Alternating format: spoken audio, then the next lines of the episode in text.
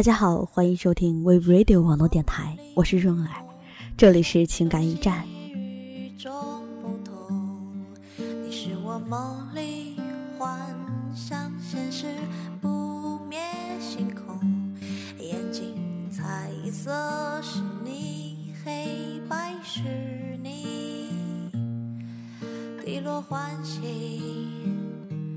有时不见踪。今天要和大家分享的文章叫做《所有的相见恨晚，都是恰逢其时》。我总觉得真正的挚友不必时常联系，但偶尔交谈却仿佛从未分离。就像方小月，我的大学挚友。自从大学毕业去应征了空姐后，她天天日夜颠倒，飞来飞去，来我家蹭饭倒是不少，但也不常联系。打电话基本都省去“喂，你好，再见”这样的敬语，也不瞎扯白话，说话不带飞心吐沫、拐弯抹角。可今天晚上的方小月在电话里很奇怪，一会儿说小 S 和黄子佼世纪和解了，一会儿又说他楼上新养了一条狗很吵，隔壁还搬来了新邻居，七大姑八大姨断断续续扯了半个小时。我撕了脸上的面膜，坐起来问：“方小月，你说吧，你要多少钱？什么银行？”电话那头突然急了：“张美丽，你个神经病！我要是找你借钱，早说了。”我连忙逼问：“到底什么事儿啊？”方小月支支吾吾半天，还是没有下文。我一边用纸巾擦手，一边用下巴夹着电话说：“小月，你不说话，我挂了啊！刚敷完的面膜，我先去把手洗了。别挂。”陶然要结婚了，方小月瞬间脱口而出：“哦，结婚啊！”虽然愣了一下，但也很快反应过来。我的新邻居就是陶然和那狐狸精。我说怎么就要结婚了呢？原来是搞大了肚子啊！我还以为他有多大本事呢。你不知道他今天有多傲娇，仗着自己新搬来的，还让我顺手把垃圾倒一下。看他那副趾高气扬的样子，和以前一样，就让人生气。美丽，你在听吗？丽丽，方小月终于恢复了正常，也把我从回忆的序幕中拉回现实。就这事儿啊，我还以为多大事儿呢。人家是孕妇，走动倒垃圾也不方便，你至于生气吗？挂了啊，我去洗手。放下电话后，脑海里浮现陶然的身影。他深沉的眼眸，他生起气时用牙咬嘴唇的留下的印痕，他下雨天为我挡雨淋湿的半个肩膀。要不是有电话打进来，我可能会忘了关水龙头，洗手洗了多久都不知道。小月说的陶然是我的初恋男友，后来我再想起这个少年，几乎已经不大容易记得他的脸。甚至忘了他额头上的疤是在左边还是右边，但我记得他给过我纯粹的喜悦和残忍，那些欣喜的像夏夜清风朗月里的北极星，在所有物是人非的景色里熠熠发光；然而那些残忍又是那么浑然天成，又不自不觉的事，穿透这么多年的记忆，刺得我发痛。第一次遇见陶然的时候，他穿着大白 T 恤、淡蓝色牛仔裤、白色球鞋，说起话来一副很欠扁的样子。起初我参加社团，他竞选班长；我玩演讲，他搞辩论。那时候的我们，大概谁也没有想到，有朝一日会见证彼此最青涩的时光，牵扯彼此整个青春。直到多年以后。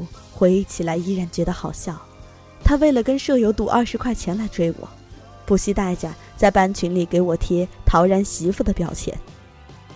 真正开始熟识之后，第一次发现，原来这个世界还存在着另外一个自己，有相同的喜欢和想法，互说衷肠，相见恨晚。青春的懵懂和内心蕴藏的暗涌，让彼此的生活轨迹。悄然也变化起来。如今有点忘了我们是怎么在一起的，只记得那个时候，在大学里谈恋爱也算正经事儿。我们也不免落入俗套，一起上课，一起去食堂吃饭，一起去课堂自习，一起去吃遍学校附近的大排档和小炒，一起站在班主任面前挨批，一起怄气，一起原谅，又一起鼓励。他提着水桶给我打水，我拿着饭盒给他打饭。他给我做我最讨厌的数学作业，我在英语考试的时候也给他丢小抄。就这样，我们成为了小月他们眼里羡慕的彼此的影子。年轻时的我们是那么的青涩和单纯，那样的笨拙和无知，毫无经验可言，有的只是毫无保留的真心交付。似乎都要耗尽全身的力气，彼此纠缠在人生第一份正式的感情里。大学就是这样理直气壮的张扬着、浅薄着，直到我们毕业。毕业后，我们租了一个一房一厅的小房子，一个月五百块钱的房租倒是不贵，可只有一张一米二的床，没有其他家具，别的都要自己张罗。那段日子虽然过得简单清贫，但也幸福。我先找到的工作，陶然说想要想清楚了再决定工作还是创业。我支持他，很天真的想象着自己能多赚点钱，哪怕不能留给他创业，起码也可以满足温饱。刚工作的时候，陶然总来公交站牌接我下班。夏天的傍晚会经常滂沱大雨，陶然举着伞。一辆车一辆车的站在站牌底下张望，一瞄到我的影子，立马凑上前来，然后把伞倾斜在我这一边。我执拗的移过去，他又霸气的移过来，推推拉拉，还是露出半个湿透的肩膀。在昏黄的灯光下，彼此搀扶着往出租屋走去。那个时候，我们的眼睛是那么的晶莹剔透。透明到眼睛里的闪烁只有对方的倒影。小房子里的冬天特别阴冷，窗外的妖风经常鬼哭狼嚎，我裹着被子还是抑制不住的哆嗦。有一天半夜里被惊醒，迷迷糊糊感觉到被子在动，半睁着眼才发现是陶然在给我压住被角，把大衣盖在我身上，生怕我冻着。我闭着眼睛不敢发出任何声响。待他睡着后，偷偷在枕头下洒了几滴眼泪。第二天依旧装作什么都不知道的去上班。其实晚上睡觉的时候，狭小的空间里翻个身都很困难。我总希望能给陶然多腾出点地方，经常挤到了床边沿，差点掉下床。他也总往里面挤，想给我多腾点地方。一米二的床中间，愣是空出好大一块地儿，然后伴着均匀的鼾声进入梦乡。第二天早上醒来，都直喊浑身腰酸背疼，但我们俩的眼里只有幸福。小出租屋里，不光冬天冷，夏天也很热。停电的时候，会有很多饥渴的蚊子俯冲而来，我们经常给对方身上拍蚊子，等来电的时候。都会忍不住取笑对方身上数不尽的蚊子包。和很多女生一样，看完恐怖片以后，我也不敢独自起来上厕所，总是把陶然摇醒，然后他睁开惺忪的睡眼，陪着我去上厕所，完了继续倒在床上昏睡到天明。渐渐的，我学会了做饭，小月有时候也会过来蹭饭，每次看着他们俩都在我身边。感觉无比踏实，想着要是能衣食无忧，能和心爱的人在一起，能有小月这样的朋友，就算是老天爷对我的恩赐，已经很满足了。人在满足温饱之后，就会觉得幸福这两个字和金钱没有多大关系，甚至一点关系都没有。陶然可不这么想，一心想创业，想赚钱。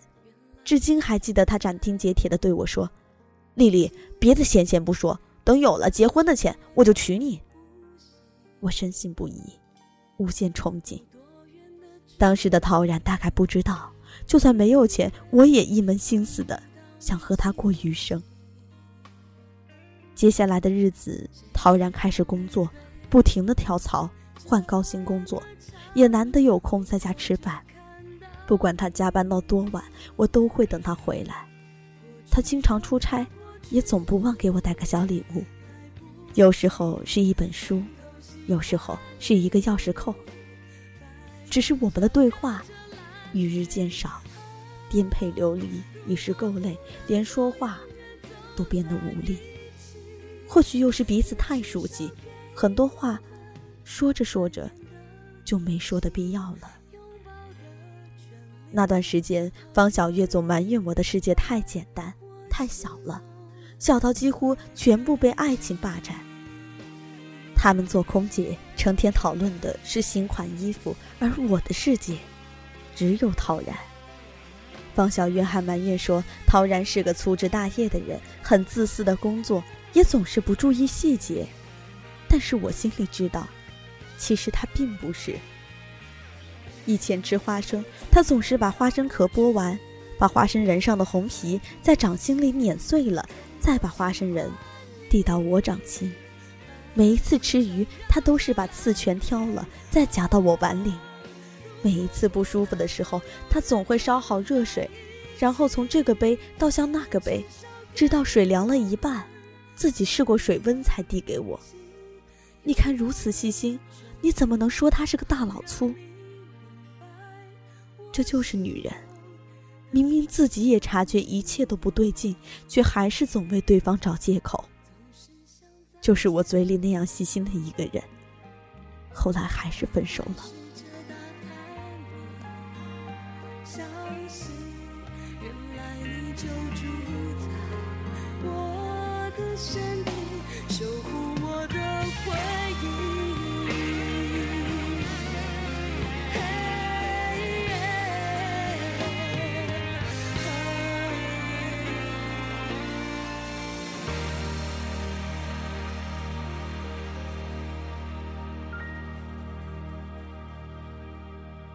是啊，从前都好的跟一个人似的，这样都能分手，说出去鬼信呢。可就连分手，剧情都那么俗套。谁也不是预知未来的智者，时间总是趁我们还来不及发现，就悄然改变了所有。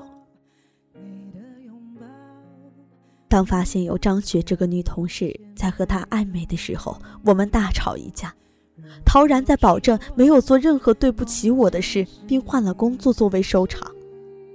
直到有个周末，张雪找到我们住的地方，我几乎说不出话来，就连旁边的小月是怎么把她轰出去的，都没能听清楚。陶然回来后，直接质问我到底把张雪怎么样了，她为什么一直在电话里头哭？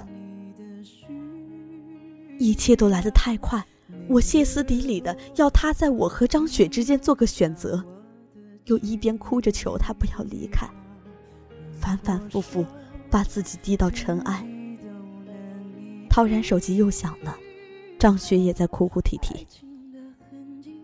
突如其来的喧嚣让这个出租房变得和眼前的陶然一样冷漠，我几乎不认识身前这个爱了多年的男人。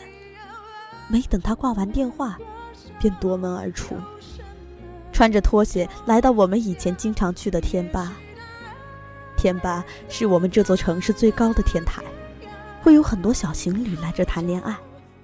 站在窗前，高空的阳光在深深浅浅的云层里晕染开来，一群白鸟在低处的屋顶和树荫上盘旋迂回。天坝里放起了自由乐队的《爱像是昨天》。站在夜幕吞噬前的一瞬间，记忆点燃一支烟，点燃一支烟。想想最后谁还会在谁身边？会是谁谁谁？还会不会那些爱过的人、伤过的人、哭过的人、恨过的人在哪里？一路上还有多少雨水、泪水等我去回忆伴着音乐响起，以前陶然就站在同样的位置，说要永远和我在一起。一瞬间，恍如隔世。擦干眼泪，如果从这跳下去，那么所有的美好，应该也能停驻在此刻吧。人类痛苦的根源，大概是希望一切经历过的美好都能够永恒。回到家已是深夜，陶然不在家，看了手机短信才知道，张雪割腕自杀，陶然送她去医院了。这个只见过一次面的女人，这个连自杀都比我豁得出去的女人，最终，还是成为了我和陶然多年真心交付的胜利者。我发短信和陶然说结束，陶然回复说：“好。”我把爱情当做我的整个世界，可是现在世界变了，瘫在地板上，心就像被洗了一遍，像是洗衣服时忘在裤兜里的纸片，拿出来的时候已经碎成很多很多片，再怎么拼凑都拼不回来，再怎么粘黏都有痕迹。在一无所有，闯荡社会，被欺负，被骗，被生活琐碎缠绕的年纪，他们真的相爱过，相依为命过，为对方付出过，许诺过。可是爱情最残酷的地方就在于，没有什么能绝对使之保鲜，真诚不能，善良不能，同甘共苦也不能。你不知道他什么时候溜走，也不知道原因。此刻，用我的朋友陈白露里的这段话来形容我和陶然相爱的始末，再贴切不过。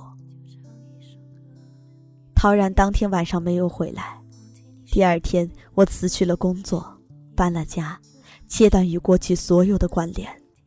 自此，他再没有出现在我的好友名单里，只有每次点开 QQ 查找，才会从好友推荐里调出来。刚和他分开时，我的人生按下了暂停键，只留下没有灵魂的躯体。那段时间，每天睡到自然醒，穿着睡衣，顶着一头乱糟糟的头发追电影、刷微博、看网页的闲赋，日子过得很枯燥，但还算凑合。直到那个叫做安娜的猎头给我打了几十通电话，他在那头用沙哑的声音要我去面试，最后我说。好的，那么过来。明天是什么样子？其实我并不清楚，但我很清楚的记得，在安娜那张铺满了文件和订书机的桌子上，我签了合同。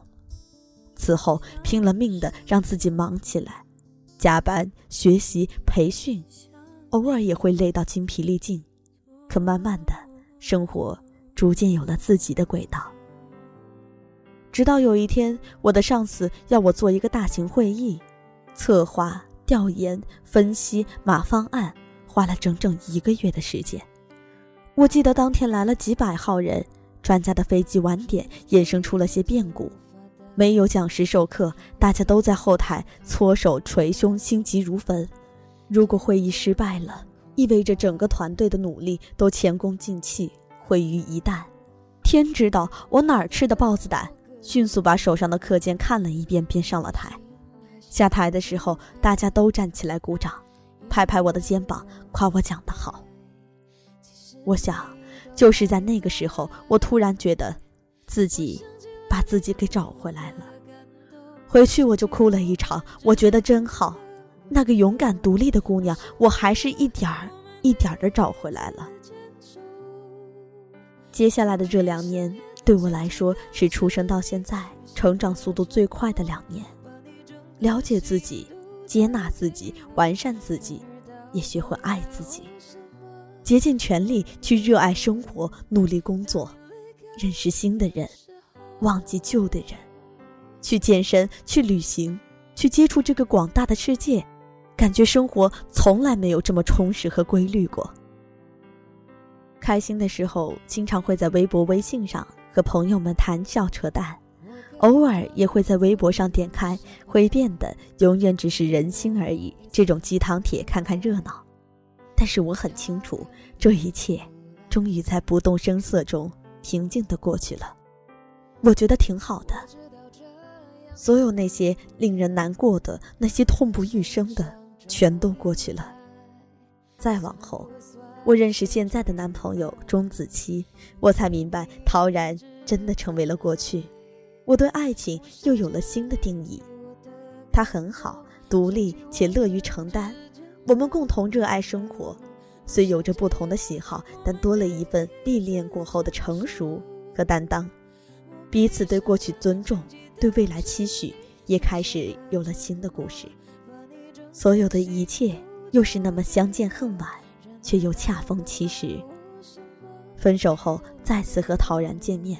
是在方小月的家门口，大家相视一笑。人生的历练已经教会了彼此放下和宽容。现在回过头来想想，彼此都太年轻，毫无经验，又爱得太用力。但若再重新走一遍，就算没有支离破碎，轨迹也不会改变多少。一个把爱情紧紧握在手里当整个世界的人，也无法腾出空间去容纳更多。但愿所有正在爱着的人们勇敢去爱，永不迷失。感谢这份陪伴了我这么多年的爱恨情仇，让我成就了现在这个勇敢的自己。